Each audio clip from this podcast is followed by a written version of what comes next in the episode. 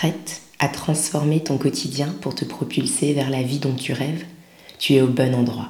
Bienvenue dans un quotidien plus serein, le podcast des femmes occupées avec une vie bien remplie et une charge mentale parfois pesante qui veulent plus de sérénité et d'équilibre dans un quotidien qui leur ressemble et les épanouit. Je suis Sarah, coach sérénité et épanouissement, Yoga in My Garden sur les réseaux sociaux et ici, je te délivre des pratiques, astuces et habitudes concrètes basées sur les trois piliers de ma méthode, l'introspection, la méditation et le corps, pour un quotidien plus doux, serein, équilibré et épanouissant.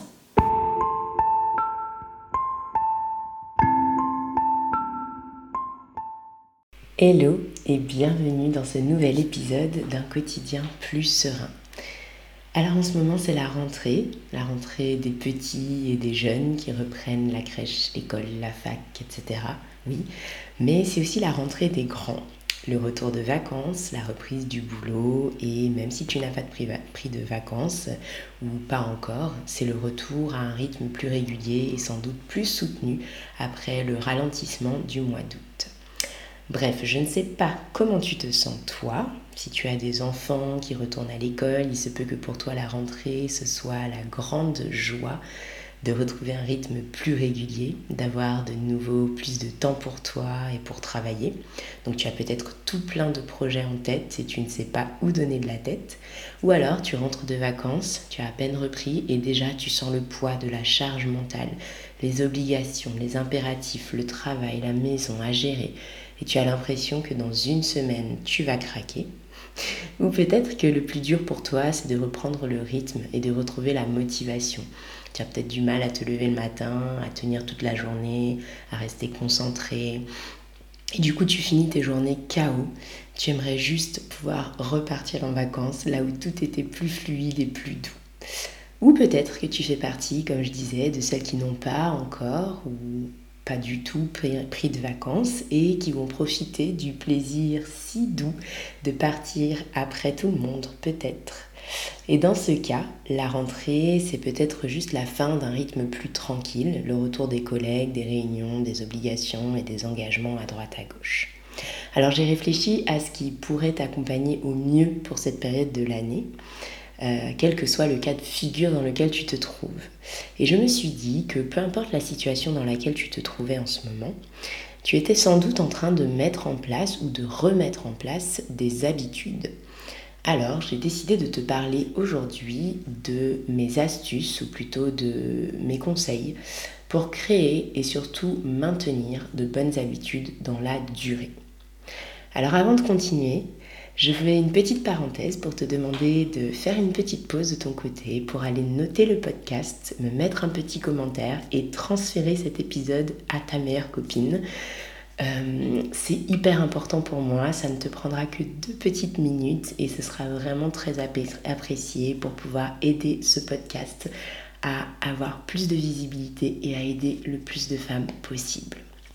Je te remercie d'avance de faire ce petit quelque chose pour moi.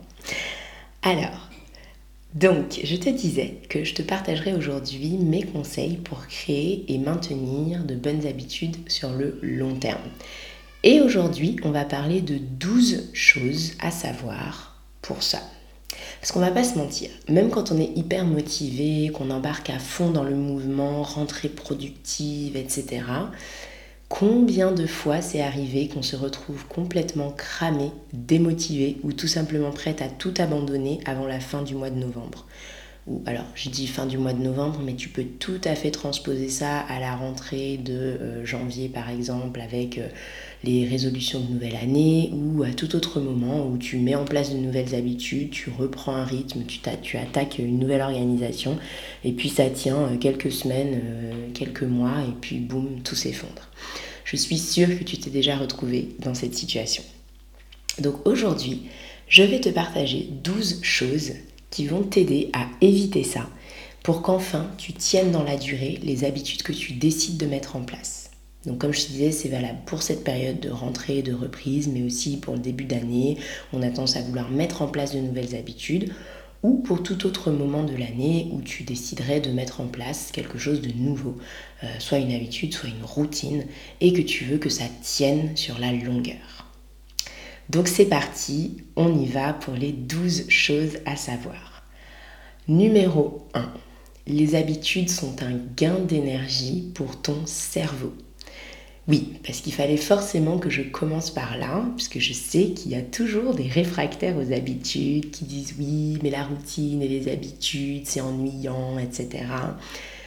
Alors, laisse-moi te dire que, de 1, ça ne veut pas dire que tout est prévu et que tout est toujours pareil dans ta vie. C'est juste une structure et un cadre qui te permettent justement, par ailleurs, de pouvoir avoir l'espace, l'énergie, la disponibilité pour accueillir des choses qui sont plus imprévues, des choses qui sont plus spontanées. Euh, mais je voulais surtout te parler de ton cerveau. Oui, oui, parce que le cerveau humain est conçu pour adorer les habitudes et les automatismes et craindre la nouveauté et le changement. Une tâche que ton cerveau fait par habitude ou par automatisme va être extrêmement moins fatigante pour lui que faire des choix, prendre des décisions ou faire quelque chose de nouveau, qui sera incroyablement drainant. C'est donc pour ça qu'il est si difficile de mettre en place de nouvelles choses et que ça paraît pourtant si facile de revenir à nos bonnes vieilles habitudes, même quand elles n'ont rien de bon pour nous. Alors en mettant en place des habitudes que tu auras pris le soin d'adapter à ce que tu souhaites atteindre comme objectif, tu vas rendre le chemin vers ces objectifs infiniment plus facile et moins fatigant pour ton cerveau. Donc comme ça, tu vas augmenter tes chances d'atteindre tes objectifs. Numéro 2. Les habitudes sont un des meilleurs leviers pour changer ton quotidien et atteindre tes objectifs. Encore une fois, je voudrais juste bien bien te faire comprendre l'intérêt d'intégrer des habitudes. Je m'adresse encore une fois à celles qui sont un petit peu réfractaires à trop d'habitudes ou trop de routines. Il y a une citation que j'aime beaucoup à ce sujet. Sème un acte, tu récolteras une habitude. Sème une habitude, tu récolteras un caractère. Sème un caractère, tu récolteras une destinée. C'est le Dalai Lama qui a dit ça. Et il a été paraphrasé maintes et maintes fois. Tu trouveras cette citation sous plein d'autres formes. Mais ce qu'elle veut dire, tout simplement, c'est que les actes que l'on répète deviennent des habitudes et les habitudes que l'on conserve deviennent une partie de notre caractère, de notre identité et participe à la création de notre destin. Les personnes qui réussissent, les personnes qui vivent un quotidien serein, épanoui, les personnes qui ont des résultats extraordinaires et qui sont inspirantes par tout ce qu'elles arrivent à accomplir, ce sont toutes des personnes qui ont des habitudes qui leur permettent de vivre ainsi et des habitudes auxquelles elles se tiennent. Ça paraît presque trop simple, c'est peut-être pas la seule le seul ingrédient de la réussite, mais je t'assure que ça change tout. Donc si tu veux changer ton quotidien, tes habitudes sont un des meilleurs leviers que tu peux utiliser. Et puis, les habitudes, c'est aussi un moyen de progresser et d'évoluer.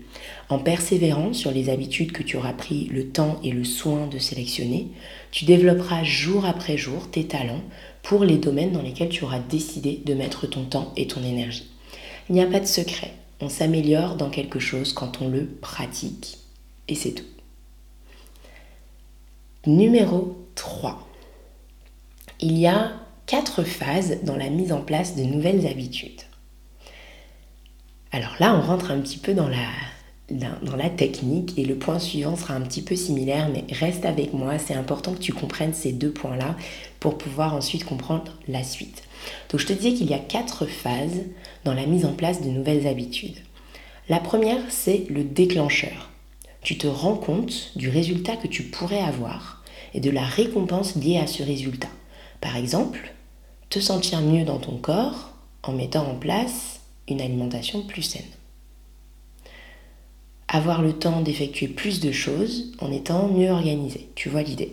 Tu te rends compte qu'il y aurait une récompense par rapport à quelque chose qui pourrait produire un certain résultat.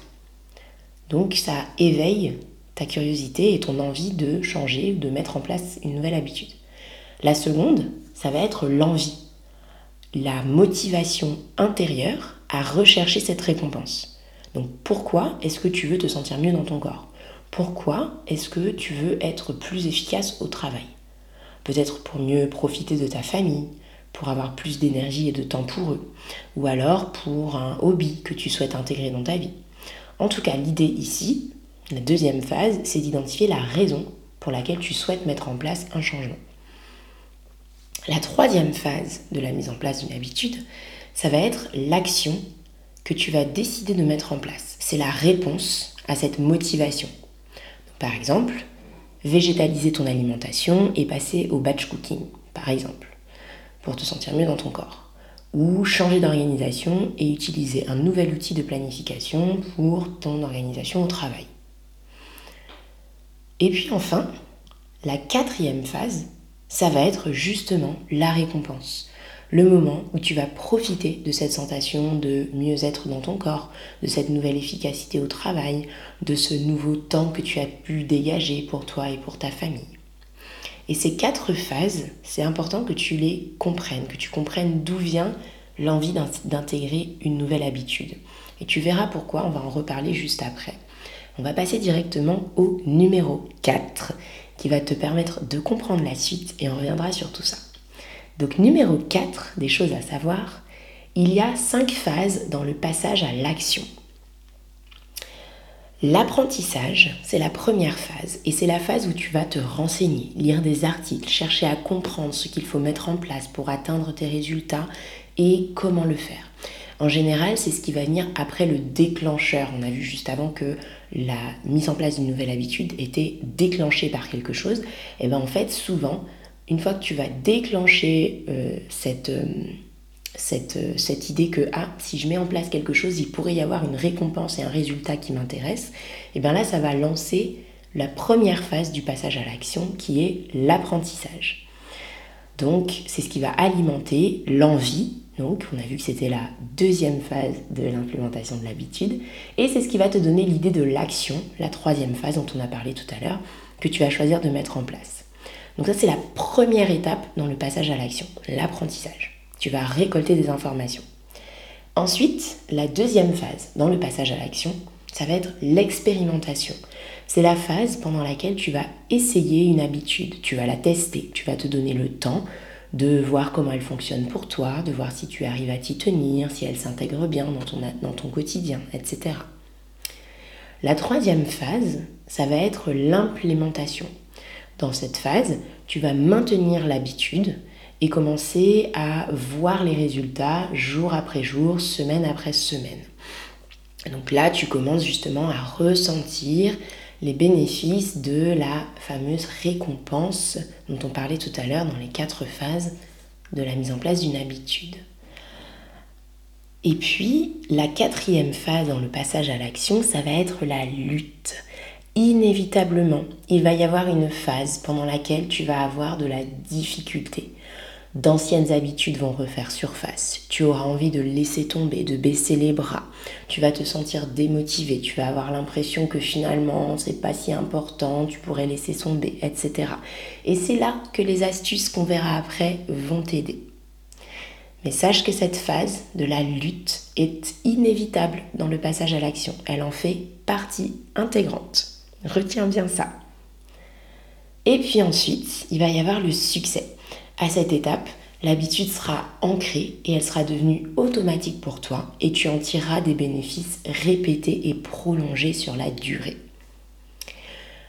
Voilà, donc ça c'était les choses que je voulais que tu aies en tête, les connaissances entre guillemets on va dire, qui pourront t'aider à mieux comprendre le fonctionnement de ton cerveau lorsqu'on parle d'habitude. Et ce sont des choses à garder en tête pour pouvoir préparer au mieux la mise en place de nouvelles habitudes. Maintenant, on va voir les astuces concrètes qui vont t'aider dans la mise en place et dans la conservation de tes habitudes sur le long terme. On en est donc à, au conseil numéro 5. Avoir une intention limpide et claire. Qu'est-ce que je veux dire par là?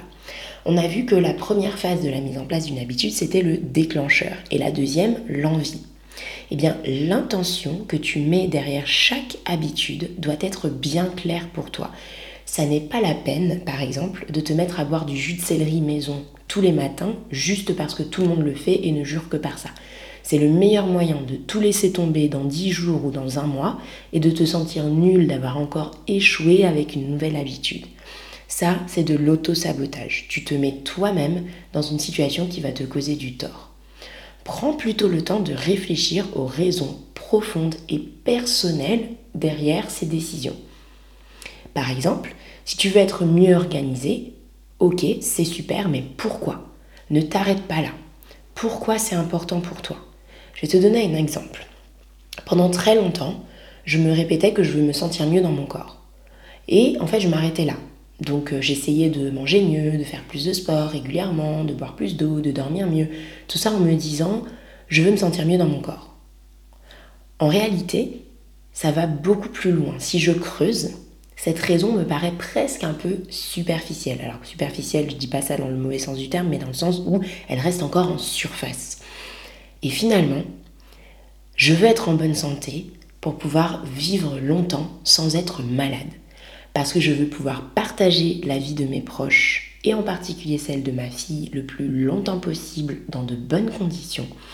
Et parce que j'ai peur de la maladie. C'est peut-être un peu moins glam que de dire je vais me sentir bien dans mon corps. C'est peut-être un peu plus je sais pas, le mot qui me vient est badant de se dire qu'on a peur de la maladie. Euh, mais c'est la vraie raison derrière mes choix d'hygiène de vie. Donc au fond, c'est vraiment important que tu réfléchisses réellement à l'intention qui se cache derrière chacune de tes habitudes, parce que cette intention, elle va occuper une place primordiale. Tu vas y revenir euh, vraiment de manière régulière à chaque fois que tu auras besoin de réancrer ton habitude, de renforcer ton habitude. Donc c'est important qu'elle soit vraiment claire et surtout qu'elle soit personnelle, qu'elle te soit propre et qu'elle soit vraiment euh, honnête. Donc sois vraiment honnête avec toi-même là-dessus. Ensuite, numéro 6. Être préparé à la difficulté. On a vu un petit peu plus haut comment le cerveau fonctionne et on a vu ensemble les différentes phases du passage à l'action. Tu sais donc que maintenant que c'est inévitable qu'il y ait une phase de lutte pendant laquelle ça va être difficile. Tu vas trouver des astuces, hein, c'est possible, pour, euh, et on va en parler juste après, pour essayer de diminuer cette difficulté mais tu ne pourras pas la supprimer. Encore une fois, elle fait partie intégrante du processus de passage à l'action, du processus de mise en place de ton habitude. Donc, il vaut mieux y être préparé. Tu auras des baisses de motivation, des moments où tu voudras envoyer balader tes nouvelles habitudes. Et dans ces moments, il te faudra te raccrocher, comme je disais tout à l'heure, à ton intention. Quand tu sentiras les anciennes habitudes qui tenteront de pointer le bout de leur nez, tu pourras essayer de mettre en place les trois étapes suivantes. Remarquer, donc remarquer que tu t'éloignes de ta nouvelle habitude, que tu as une envie d'envoyer valser, que tu as envie de euh, retourner à d'anciennes euh, habitudes qui ne te servent pas, euh, qui te desservent, je dirais même. Donc sa première étape, ça va être remarquer.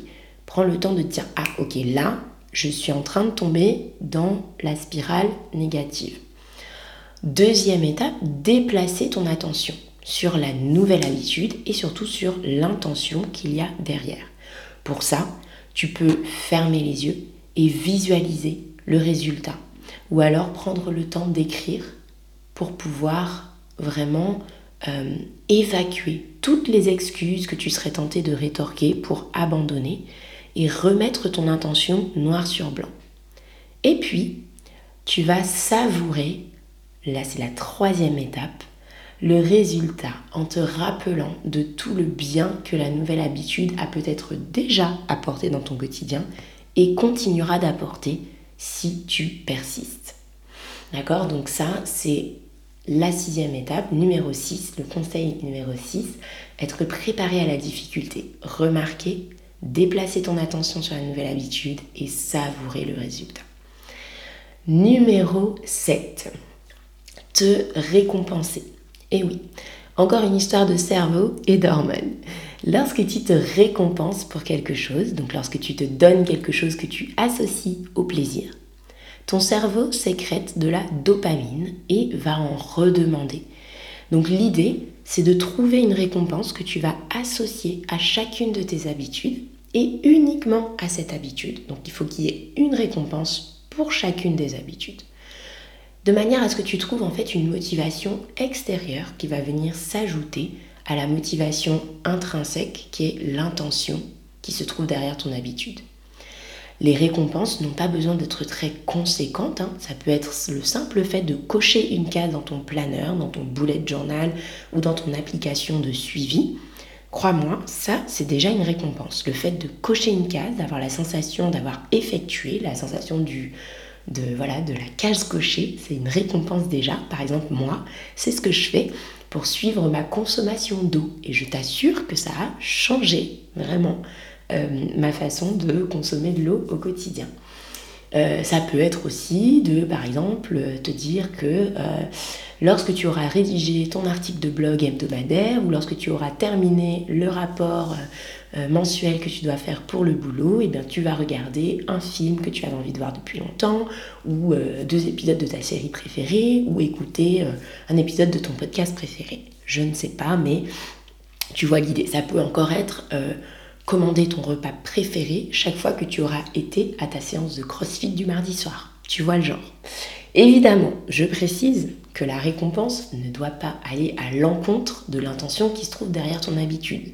Donc, pour caricaturer un peu, on évite la récompense du style euh, je vais me manger un McDo parce que j'ai mangé trois repas sains dans la semaine. Hein.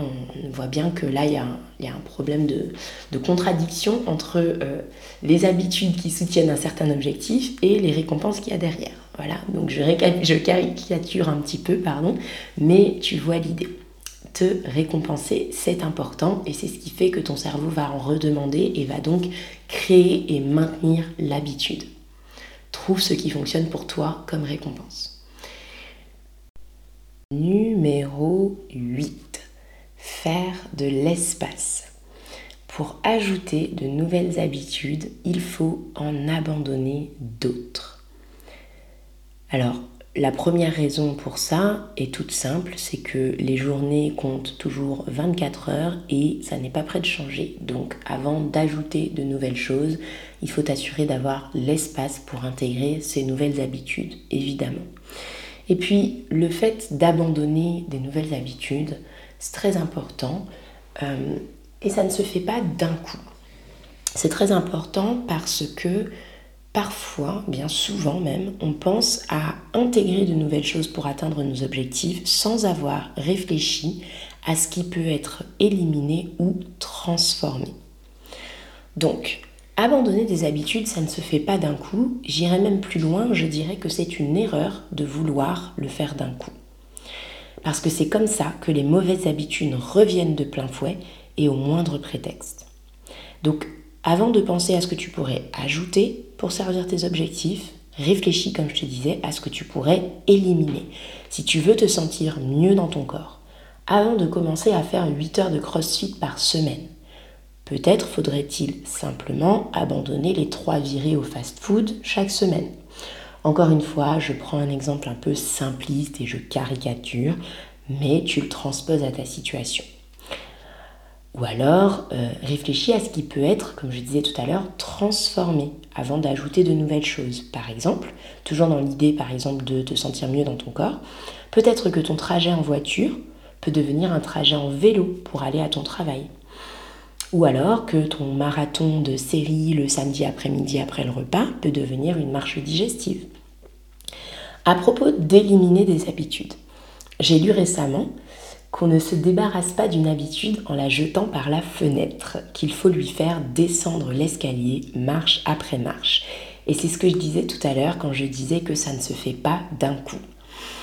Donc, je ne pourrais pas te dire qui a dit cette fameuse phrase, mais je la trouve très parlante et très juste. Et pour moi, faire descendre l'escalier à une habitude marche après marche, ça veut dire réduire progressivement plutôt que tout abandonner d'un coup. Ça veut donc dire peut-être réduire la fréquence, réduire la quantité, réduire la durée, pour progressivement éliminer une habitude. Alors, bien sûr, il y a certaines choses que tu pourras peut-être éliminer d'un coup. Mais si tu vois que ça revient de plein fouet, que ça tient que deux jours et que ça ne s'en va pas, essaye cette méthode d'y aller progressivement, en supprimant petit à petit l'habitude. Numéro 9. Pensez à ancrer tes habitudes. Qu'est-ce que je veux dire par là? Les lieux ont une énergie et le temps a de la mémoire.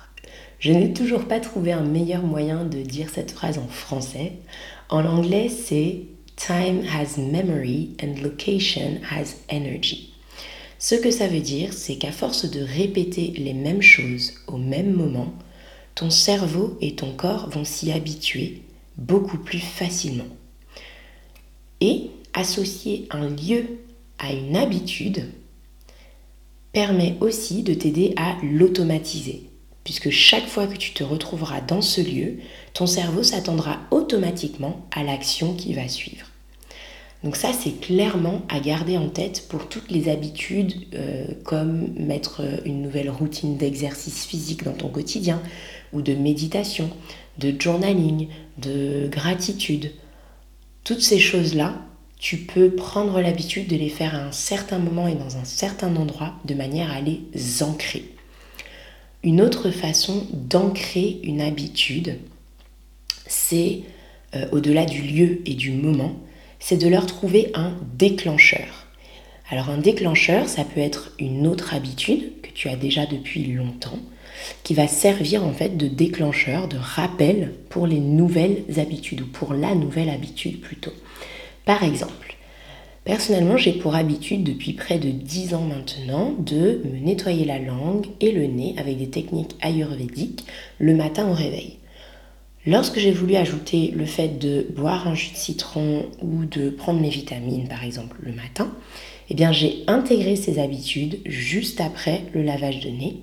C'est comme si j'avais du coup une checklist au réveil en fait. Je sais que dans ma checklist, il y a gratte-langue, lavage de nez. Et du coup quand j'ai rajouté euh, les autres choses, bah, ma checklist, c'est juste ajouter, un, juste ajouter un point, mais je la faisais toujours à un moment où je savais que j'avais juste à enchaîner, pas à réfléchir. Et donc ma checklist est devenue gratte-langue, lavage de nez, eau citronnée, verre d'eau, vitamine. Et même ma fille de 20 mois sait que je ne fais rien avant ça le matin. Donc ça peut vraiment être un super moyen d'ancrer les nouvelles habitudes, c'est de les raccrocher à quelque chose que tu as déjà tellement l'habitude de faire que tu le ferais les yeux fermés.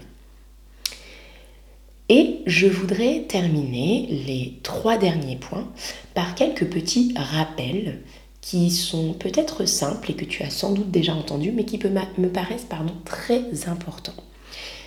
Numéro 10 donc privilégier le single tasking. Et oui, parce qu'à l'heure du multitasking et des injonctions incessantes à la productivité, je t'encourage vivement, et surtout quand il s'agit de nouvelles habitudes, à procéder une par une. Concentre-toi sur une habitude et attends de te sentir parfaitement à l'aise avec avant de t'attaquer à une autre. Ça te paraîtra peut-être plus long quand tu vas planifier euh, l'intégration de tes nouvelles habitudes, mais en réalité, je t'assure que de cette manière, tes habitudes tiendront dans la durée et que tu gagneras donc du temps à long terme et de l'énergie. Numéro 11. Y aller étape par étape. Même si les habitudes que tu mets en place soutiennent de grands objectifs, tu n'as pas de besoin de procéder par grands pas. Privilégie les petits pas qui t'amèneront l'un après l'autre dans la bonne direction. Par exemple, si tu souhaites devenir quelqu'un qui court régulièrement, c'est-à-dire que tu souhaites intégrer la course à ta routine, mais qu'aujourd'hui tu ne fais absolument aucune activité physique depuis plusieurs années, la première habitude à mettre en place n'est peut-être pas de courir 5 km 5 fois par semaine. Ce sera vraiment difficile à tenir, ce sera une énorme marche et tu risques comme ça de t'amener vers la déception et le fait d'être euh, déçu par toi-même et donc d'alimenter un dialogue intérieur négatif. Donc peut-être que la meilleure chose par laquelle tu pourrais commencer, ce serait de marcher 20 minutes trois fois par semaine et puis de maintenir cette régularité. Puis lorsque tu le sentiras prête, eh bien euh, la marche pourra devenir de la course. Et puis de 20 minutes de course, tu passeras à 30, jusqu'à progressivement incorporer, pourquoi pas, une heure de course trois fois par semaine, par exemple. Rappelle-toi qu'il n'y a pas de petites habitudes si elles servent de grands projets, de grands objectifs. Je reviens à ce que je disais tout à l'heure, ce que je te racontais sur mes habitudes du matin. Ça peut paraître rien de faire ce lavage, euh, de, ce nettoyage de langue, ce lavage de nez tous les matins, mais pour moi, ça contribue à cette idée de euh, santé, de vivre longtemps en bonne santé. Et faire ça tous les matins, c'est devenu très important pour moi et ça soutient un objectif qui est vraiment très très important dans mon quotidien et dans ce que je veux pour ma vie à long terme. Donc rappelle-toi de ça. C'est pas parce que c'est un tout petit quelque chose que ça ne peut pas servir de grands objectifs. Et numéro 12, douzième et dernier point sur lequel je voulais amener ton attention. Rester flexible et bienveillante avec toi-même. La rigidité ne t'apportera que de la frustration et un dialogue intérieur négatif. Ne sois pas trop dur avec toi-même. Tu peux être exigeante, oui. Tu peux faire des efforts pour t'autodiscipliner, oui. Mais ne tombe pas dans la rigidité et l'intransigeance qui te feront te sentir mal, qui te donneront l'impression que tu ne sauras jamais tenir une nouvelle habitude, que tu n'y arriveras jamais, que tu ne sauras pas changer et qui vont te faire finir par abandonner. On en a déjà parlé plus haut, la difficulté est une phase à part entière du processus de changement et de passage à l'action. Donc accepte que la difficulté fera partie du chemin, que c'est normal que tu passes par des phases plus difficiles, que tu n'arrives pas certains jours à maintenir tes habitudes. Par exemple, pour te donner encore un exemple personnel, j'ai commencé la semaine dernière, et c'est un exemple qui est tout frais, hein, j'ai commencé la semaine dernière le challenge de mon amie euh, Dorothée Dorothée Moudaï, je pense que ça se prononce comme ça, sur euh, Instagram, si tu veux aller checker euh, le challenge dont je te parle. et donc j'ai commencé la semaine dernière son challenge pour me remettre à la course. C'était 10 minutes de course chaque jour pendant 10 jours. J'ai couru 5 fois la semaine dernière et puis le week-end m'a sorti de mon rythme. L'adaptation de ma fille à la crèche cette semaine et du coup on est mercredi et je n'ai pas couru depuis vendredi dernier. Mais aujourd'hui, j'y retourne, dès que j'ai fini d'enregistrer ce podcast. Je laisse tomber la culpabilité et je me focus sur l'intention derrière cette habitude que j'ai voulu mettre en place. L'intention n'a jamais été de courir tous les jours sans faute, mais de réincorporer du mouvement dans mon quotidien pour me sentir mieux, retrouver de l'énergie, tout ça toujours pour le même objectif dont je t'ai parlé un peu plus tôt. Alors j'estime que 5 fois la semaine dernière et potentiellement 3 fois cette semaine, c'est déjà super par rapport à l'organisation que je peux me permettre d'avoir. Et je choisis de me féliciter là-dessus pour m'y remettre. Euh, je choisis de me féliciter sur tous les jours pendant lesquels j'ai tenu. Je choisis euh, de faire ça plutôt que de me blâmer d'avoir abandonné. Et je choisis de m'y remettre avec ce focus et avec cette intention qui reste vraiment euh, claire et nette pour moi. Et je t'encourage vivement à faire pareil. Félicite-toi pour tous les jours pendant lesquels tu as tenu cette nouvelle habitude. C'est la preuve que tu es capable, c'est la preuve que c'est possible. Et utilise toutes les astuces dont on a parlé plus haut pour te recentrer sur ton intention et repartir motivée et confiante. Tu as ce qu'il te faut pour y arriver. Le chemin n'est jamais linéaire, mais pas un pas après l'autre, tu vas y arriver. Voilà, c'est tout pour aujourd'hui. J'espère que ces 12 choses à savoir vont désormais t'accompagner dans la création des habitudes qui vont soutenir le quotidien que tu as envie de vivre. Un quotidien plus serein, c'est fini pour aujourd'hui. On se retrouve la semaine prochaine. D'ici là, je te laisse réfléchir à tes habitudes et n'oublie pas que je peux toujours t'accompagner dans la réflexion et dans la mise en place de ces habitudes. Il te suffit de réserver dès maintenant ta séance découverte complètement offerte pour prendre une heure pour échanger avec moi à ce propos. Le lien est dans les notes de l'épisode. Voilà, je t'envoie plein de douceur, prends bien soin de toi et à la semaine prochaine.